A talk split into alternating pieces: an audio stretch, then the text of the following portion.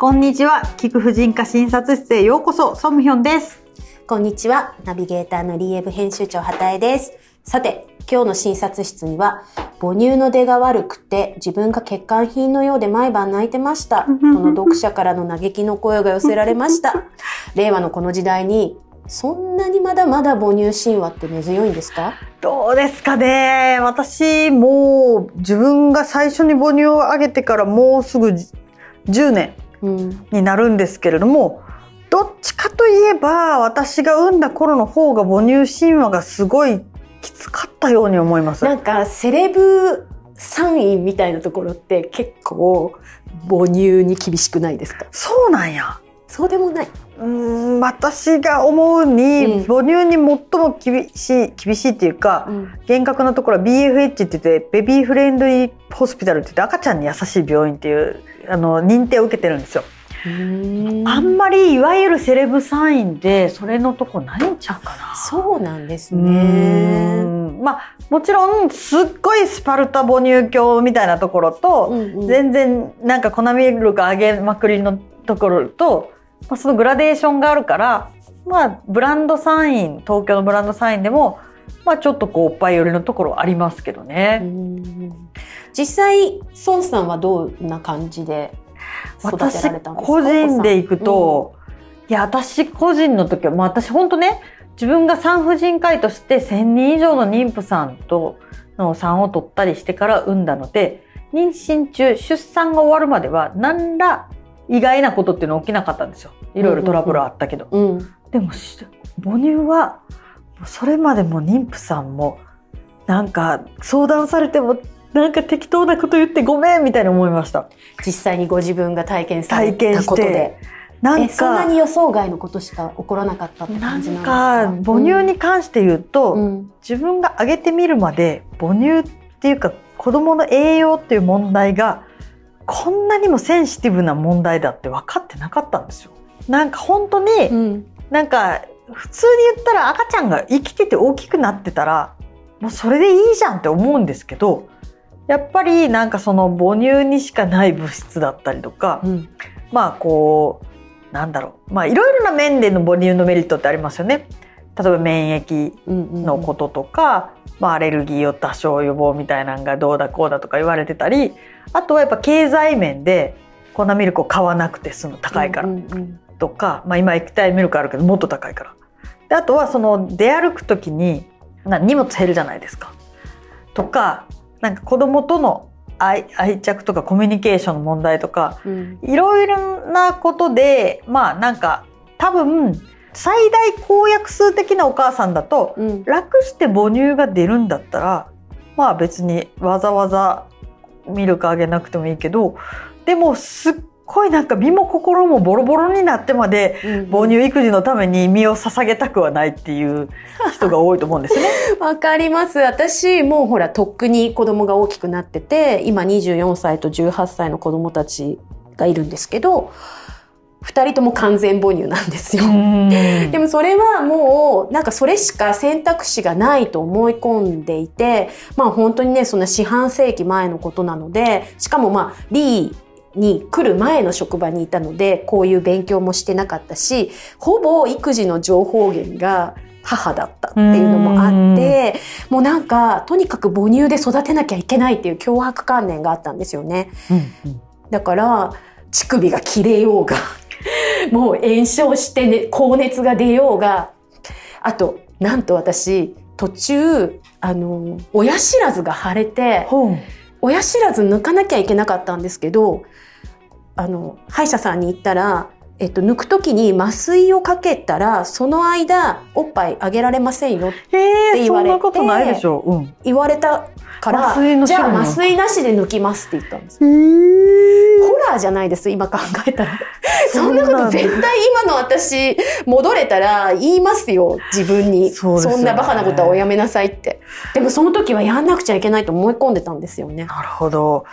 いや、まあ、あと思うのは、うん正直別に母乳じゃなければ、夜中の授乳、夫にこう代わってもらえるじゃないですか。今そうしてる人多いですうね。ん、うん。なんかこう、女の人が、その、に育児の責任が偏りがちなのって、女性でしかおっぱいが出ないからっていうのが、なんかすごいセットになってるような気がするんだけど、そんなことはない。うんまあなんかそういう面もあればそれを言い訳に押し付けられてる部分もあると思うから本当にじゃあ、全部ミルクでやりましょうって言っても、うん母親だろとか言って押し付けるやつは押し付けるんですよ。で母乳だとしても母乳以外のところはうんやる男もいるし、うん。実際、宋さんは、あの、母乳はあげた方がいいなって思われてますか？うんそうですね。やっぱうん。母乳にしかないメリットっていうのがあるのは確かだと思います。ただ日本みたいに清潔で、うん。いろんな衛生用品とか、うん。安全な粉ミルクとかが手に入る国で、まあ、特別早産児とかでない限りそのメリットは薄いと思います。うんまあ、だからさっきもおっしゃったようにそれが楽だと思えば母乳あげればいいしミルク足したって全然問題ないんだよ。それは全然問題ないですよね。うん。ただまあなんだろう。そのこうそうですね。簡単に母乳が出るんだったら、うん。みんなやった方がもうそれこそ楽は楽だと思うんですね。でもその私が勝手に不都合な真実って呼んでるんですけど、うん。うん、何ですか？出産が出産って大変でしょ？うんで出産で一番疲れてる時それそその時にもう胎盤が剥がれて数時間で母乳のホルモンがだんだん出なくなるんですよ。実は母乳を出すホルモンっていうのは妊娠中にすごいいっぱい出ててうん。胎盤が剥がれると激減するんです。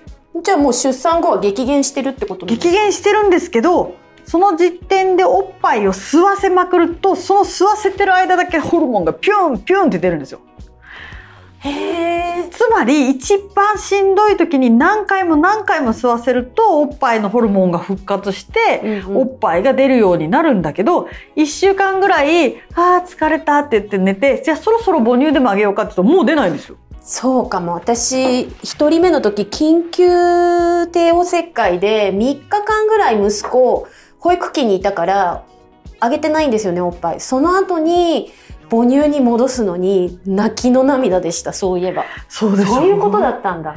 だから今、カンガルーケアでしたっけ？とかもあるってことですか？まあ、カンガルーケアもまあうんその一環ではありますよね。とあの生まれた途端におっぱい吸わせるみたいな？うん、でもあの1回だけじゃあんま意味ないですよ。そうないやもうそれこそ1日10回とか12回とか吸わされるんですよ。母乳をおすすめになられている。だからその生まれた直後にこうやって抱っこしても、うんそれで出るようになるわけではない。けど、まあうん昔みたいになんかうベビー室で預からずに赤ちゃんが泣くたびに1日に何度でもみたいな。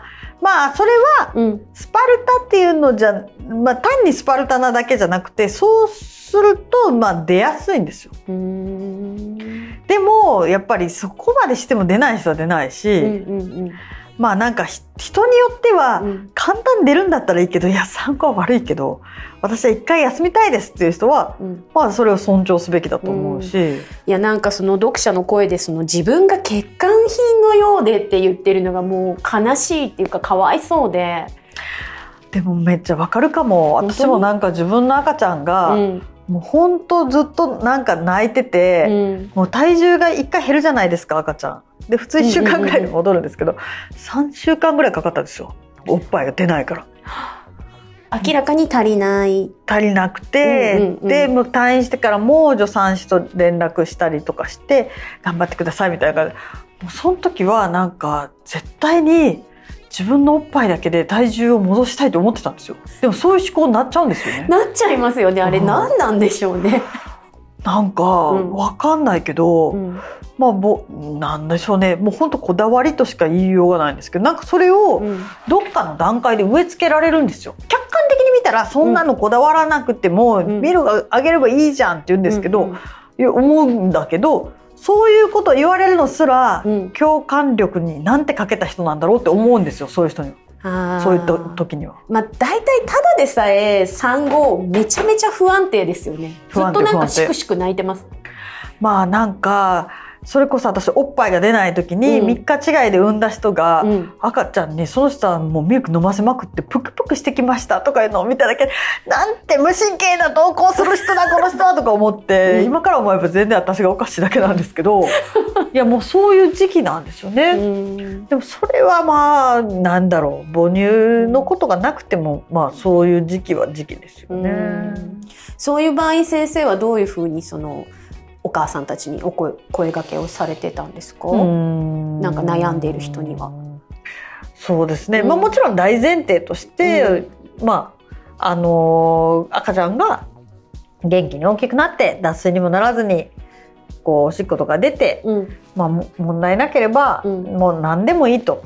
であとは、まあ、自分がどこまで頑張りたいかですと。うんもう本当にボロボロになっても頑張りたいって言ったらそれを尊重すればいいし、うんうんそうじゃなくていいんだったら誰に何を言われても別に他の栄養法にも頼るといいと。うんただまあ一方で最初の方にその頻回に授乳を頑張るとやっぱり1ヶ月後の哺乳量は違ってくるので、うんまあ、そのままおっぱいがそんなに出ないまま混合でいくならそれでもいいし、まあ、今頑張って後にもしかしたら楽になるかもしれないしっていう。あの一人目で出なくて二人目で出るってことはあるんですか？あるけど、うん。まあ、もちろん2人目の方が出始めは早いです。うんうんうん。でもなんかもう開通してるからみたいな。そうですねそうですね、でもまああのーやっぱりで憎い人はやっぱりそんなに1人目全然出なかったら2人目なんかパンパンに出るとかはあんまりないですね、うん。そっか。だったらそこをそんなに頑張らなくても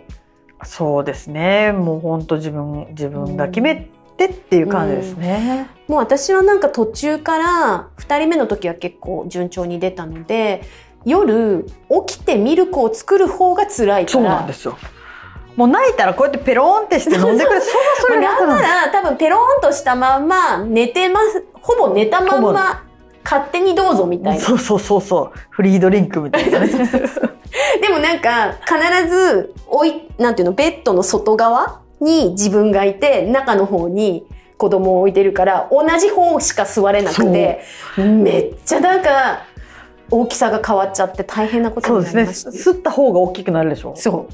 そうなんですよ。大変だった会社に戻ってきてからも なんか形が両違うみたいな。そうだから出が悪い方から先に飲ませないとダメなんですよ。あとその一個だけちょっとこう知っておくと嬉しいのが、うんおっぱいって片側だけ吸わせるよりも両側をいっぺんに吸わせた方が哺乳量が2割ぐらい増えるんですよ。